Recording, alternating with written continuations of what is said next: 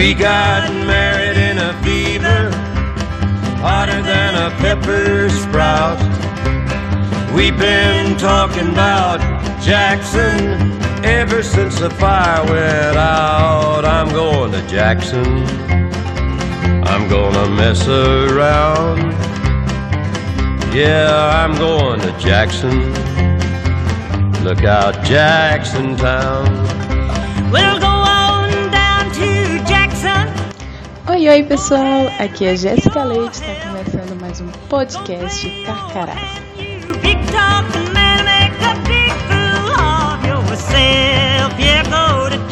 No episódio de hoje nós vamos falar sobre feminismo. Para quem não me conhece, eu sou a mais nova voz integrante do podcast Carcarás, estou aqui a convite do Micael Amorim.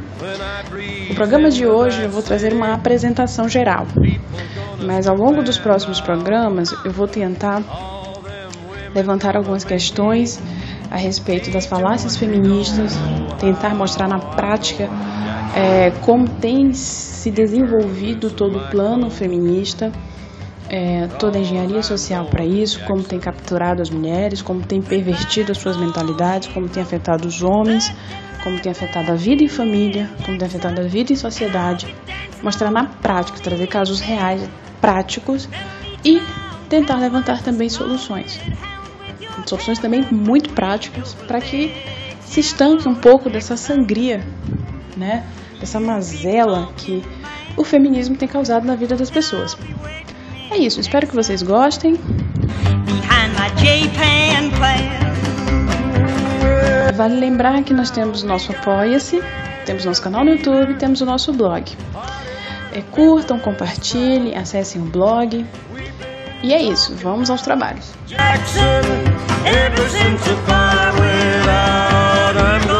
Jackson.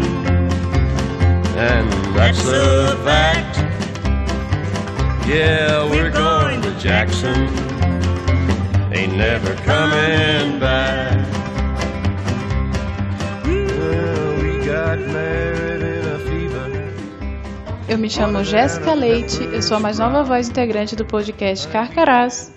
Podcast Carcarás é um oferecimento do Grupo de Estudos Conservadores Carcarás, São Luís do Maranhão. Eu vim a convite do Maico Amorim, estou felicíssima, honradíssima, porque afinal de contas eu vim aqui para desconstruir algumas falácias feministas, né? E falar de feminismo é divertidíssimo, é melhor do que fazer terapia. Então, é, o Michael me convidou depois que ele viu alguns textos meus ah, no meu Facebook pessoal a respeito do feminismo. Eu comecei a escrever porque para mim também estava muito confuso toda a questão feminista. Eu, quanto mulher, quanto conservadora, quanto católica, para mim não havia uma conexão entre o mundo das ideias e o mundo da prática. Não do lado de cá. Do lado feminista, isso é perfeitamente, isso, isso é seguido à risca, tem uma perfeita conexão. Mas do lado de cá, eu vi um fenômeno muito estranho acontecer. Eu lia sobre, eu conversava sobre, e na prática eu via a atitude das mulheres completamente diferente. Eu falava, mas peraí, como assim? O, o que que não está... A conta não está fechando. Eu vejo as mulheres no Facebook pregando submissão, hum, pregando modéstia, pregando isso, pregando aquilo, e nas suas vidas é, coisas absurdas acontecendo. Eu falo, não, mas peraí. Então, eu gosto muito de fazer analogia com guerra. Ah, mas por que você gosta de falar de guerra? Primeiro, porque nós estamos vivendo uma guerra. Ponto. Uma guerra física, né, a questão da violência, uma guerra ideológica, uma guerra cultural. E porque a guerra, para mim, ela é um momento que todas as emoções estão à flor da pele. É aquele momento em que ou as coisas funcionam ou não funcionam. E para funcionarem, você tem que ter uma parte que pensa e uma parte que executa. É assim. Se todo mundo só pensar, vão ficar todos os generais em seus quartéis trancados, pensando na melhor estratégia e não vão sair dali. Se todo mundo só executar, você vai ter um bando de soldado, um pelotão querendo para um lado, um pelotão querendo para o outro, um pelotão querendo dar tiro, um pelotão querendo fugir, e também não vai ser eficiente. Então, eu comecei a escrever porque eu sentia a necessidade de fechar essa conta. Porque é para mim era mais ou menos assim. É, você pega alguém e fala para a pessoa assim: olha, você não deve beber. Não bebe. Porque a bebida, a cachaça, ela passa por determinados processos químicos de fermentação, destilação. Ela vem da cana-de-açúcar, que é uma planta originária de tal lugar do mundo, e que tal, tal é uma especiaria e não sei o que. Você dá todas as informações para as pessoas, para aquela pessoa, e você vai um de belo dia na casa dela, ela está sentada com a garrafa de 51 na mão. Aí você fala assim, mas caramba, eu não falei para você que a cachaça, não sei o que, não sei o que, não sei o que, não sei o que, tinha tantos por cento de álcool, não sei o que. Ela fala, ah, isso aqui é cachaça? Ah, não sabia, você não me mostrou uma cachaça? Entende? Então, eu vejo que a questão do feminismo, ela tem muito disso hoje em dia. Ele foi tão diluído que ele passa sem ser sentido. Como as pessoas não estão sendo confrontadas com o que é, elas estão consumindo sem saber. Porque muitas mulheres eu vejo tendo a ideia de que feminismo é mostrar os peitos em protesto. Não, não é. Não é e não é e não é. é a esquerda, é, como o próprio professor Olavo de Carvalho fala, é, todos esses movimentos de massa, na verdade, eles têm dois discursos. Eles têm um discurso para fora e têm um discurso interno. Eles se encaixam perfeitamente bem. Então, quando você vê uma feminista mostrando os peitos na rua, gritando, igual uns cachorros raivosos, babando, aquela coisa ridícula, você fala: ah, não, mas eu não sou isso aí. Eu não quero isso aí para mim. Não, jamais faria um negócio desse. Mas aquilo ali, ele, aquilo é um espantalho. Aquilo foi feito para apanhar. Inclusive das próprias feministas. Elas vão usar aquilo ali como moeda de troca para convencer você, mulher, a ser feminista. Como? Ela vai dizer assim: olha, aquilo ali ela não representa a gente. Nós estamos aqui lutando, nós lutamos é, um dia, nós estamos lutando agora e nós lutaremos amanhã pelos seus direitos. Pelos seus direitos de votar. Você só vota hoje porque as mulheres lutaram por isso. Mentira. Mas enfim. Então elas vão usar aquela própria feminista que está lá mostrando os peitos, uh, depredando igreja, tocando terror, é para se limpar para atrair mais mulheres. Mas, ah, não, tá, eu pensei que era aquilo ali, então aquilo ali eu não quero. Ah, não, lutar pelos direitos das mulheres, vamos lá. Porque esse é um outro ponto muito importante do feminismo. Ele, ele tem uma língua bifurcada. Ele nunca, assim. Ele é confusão, como tudo, né? Deus, quando se apresenta, ele sempre se apresenta como unidade. E, o, e então, o feminismo ele vem com essa, com essa, com essa bipolaridade. Eu vi muitas mulheres caírem e começar a adentrar por isso. Ah, não, mas não, eu achei que era tal coisa e não é. E o que, qual é o primeiro passo que você faz? Você primeiro convence alguém que está feliz de que aquela felicidade dela é mentira. Você fala assim: olha, se aí é dona de casa, tá bom, tá ok, legal. Mas você na verdade é vítima. Você só é feliz porque você não viu o mundo lá fora. Te, te privaram disso, te trancaram em casa.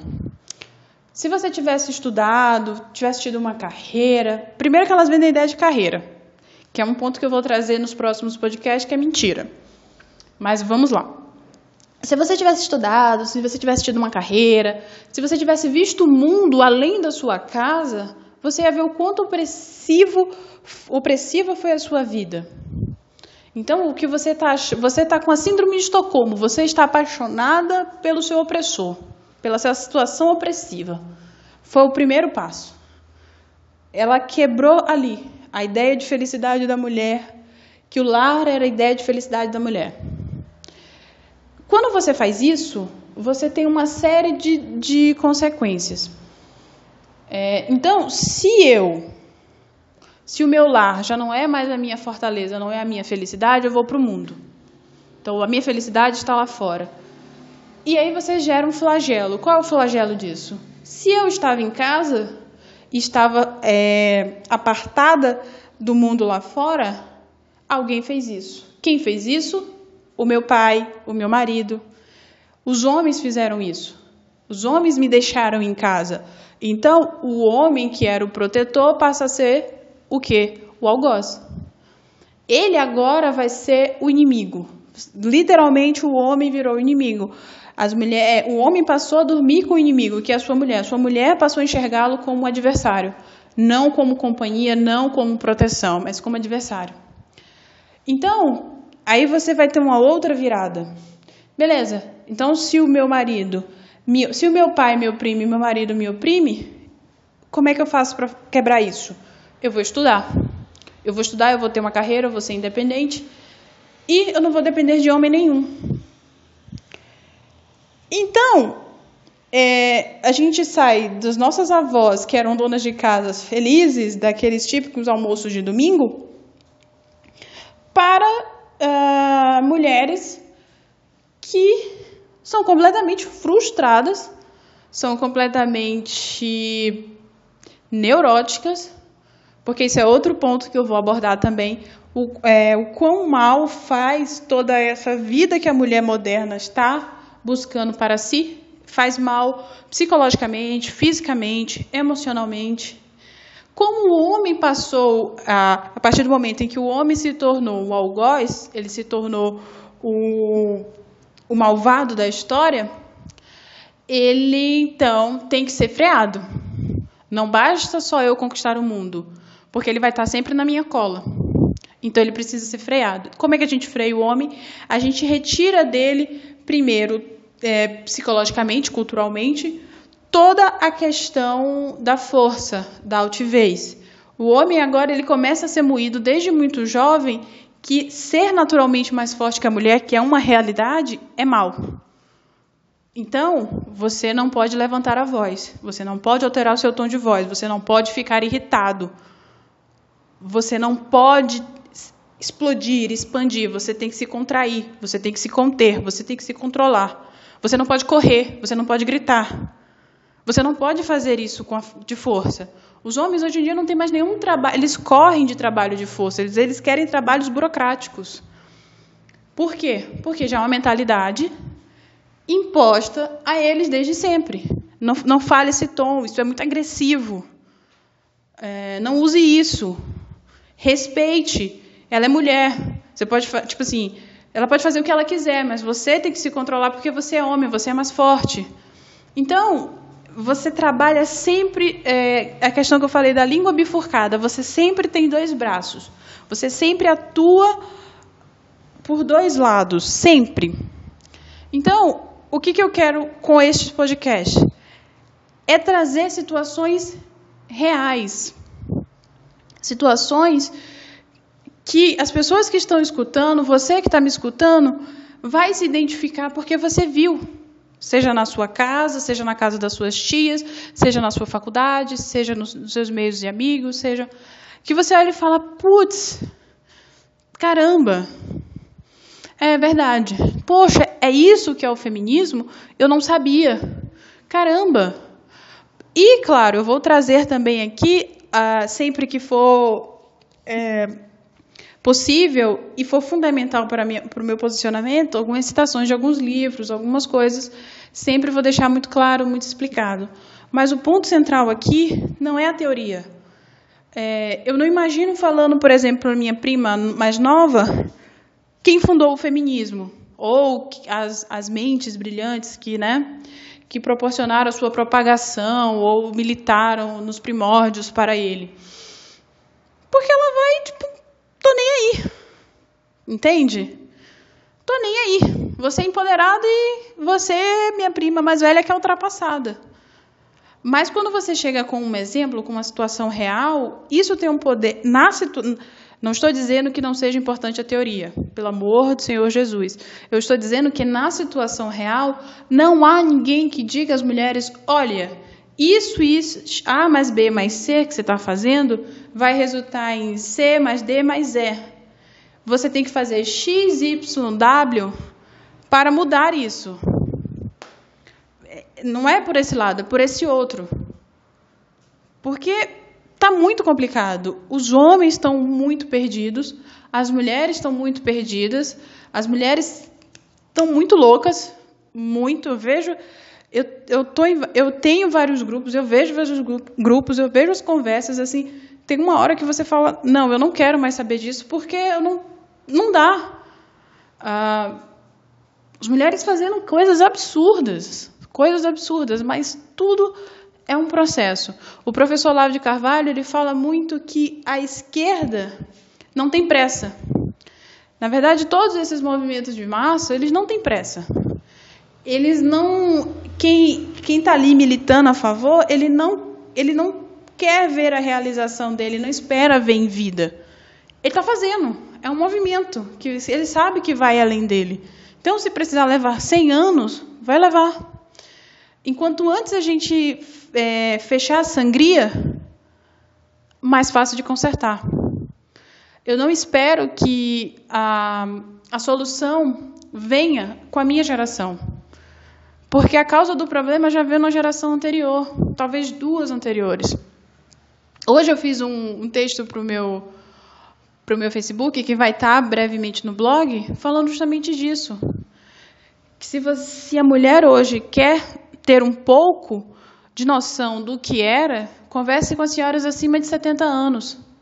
Porque abaixo disso, as Fátimas Bernardes já fizeram trabalho sujo.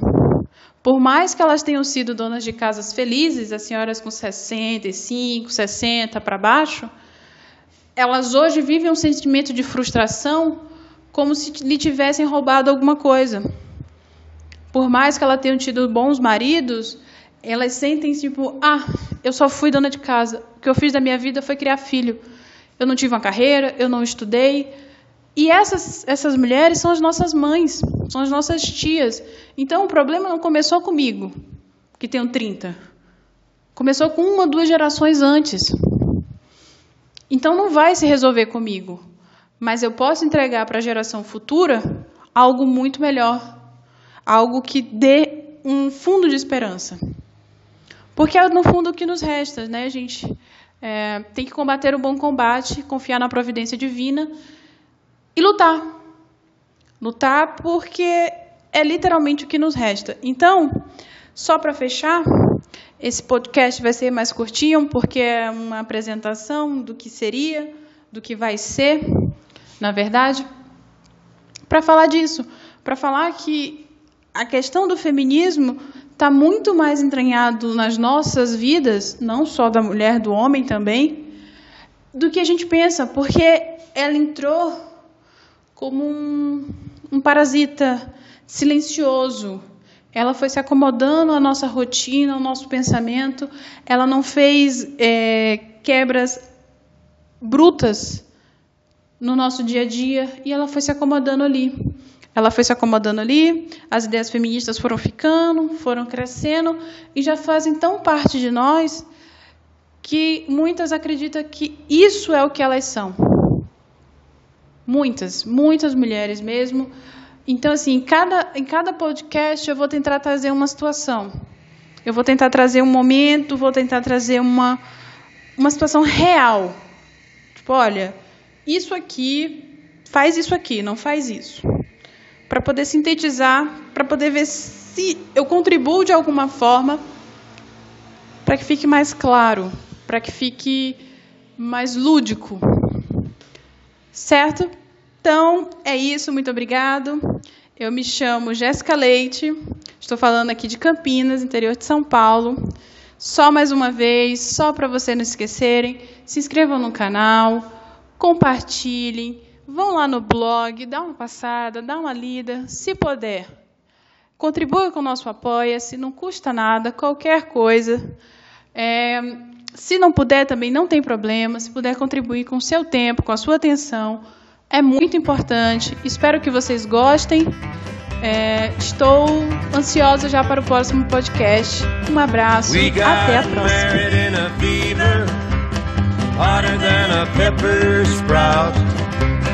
We've been talking about Jackson ever since the fire went out. I'm going to Jackson. I'm gonna mess around. Yeah, I'm going to Jackson. Look out, Jackson Town. We'll go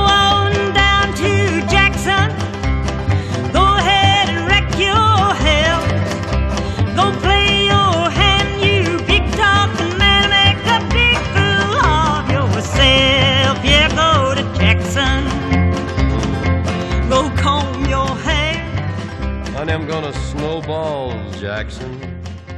See if I care. When I breeze into that city, people gonna stoop and bow.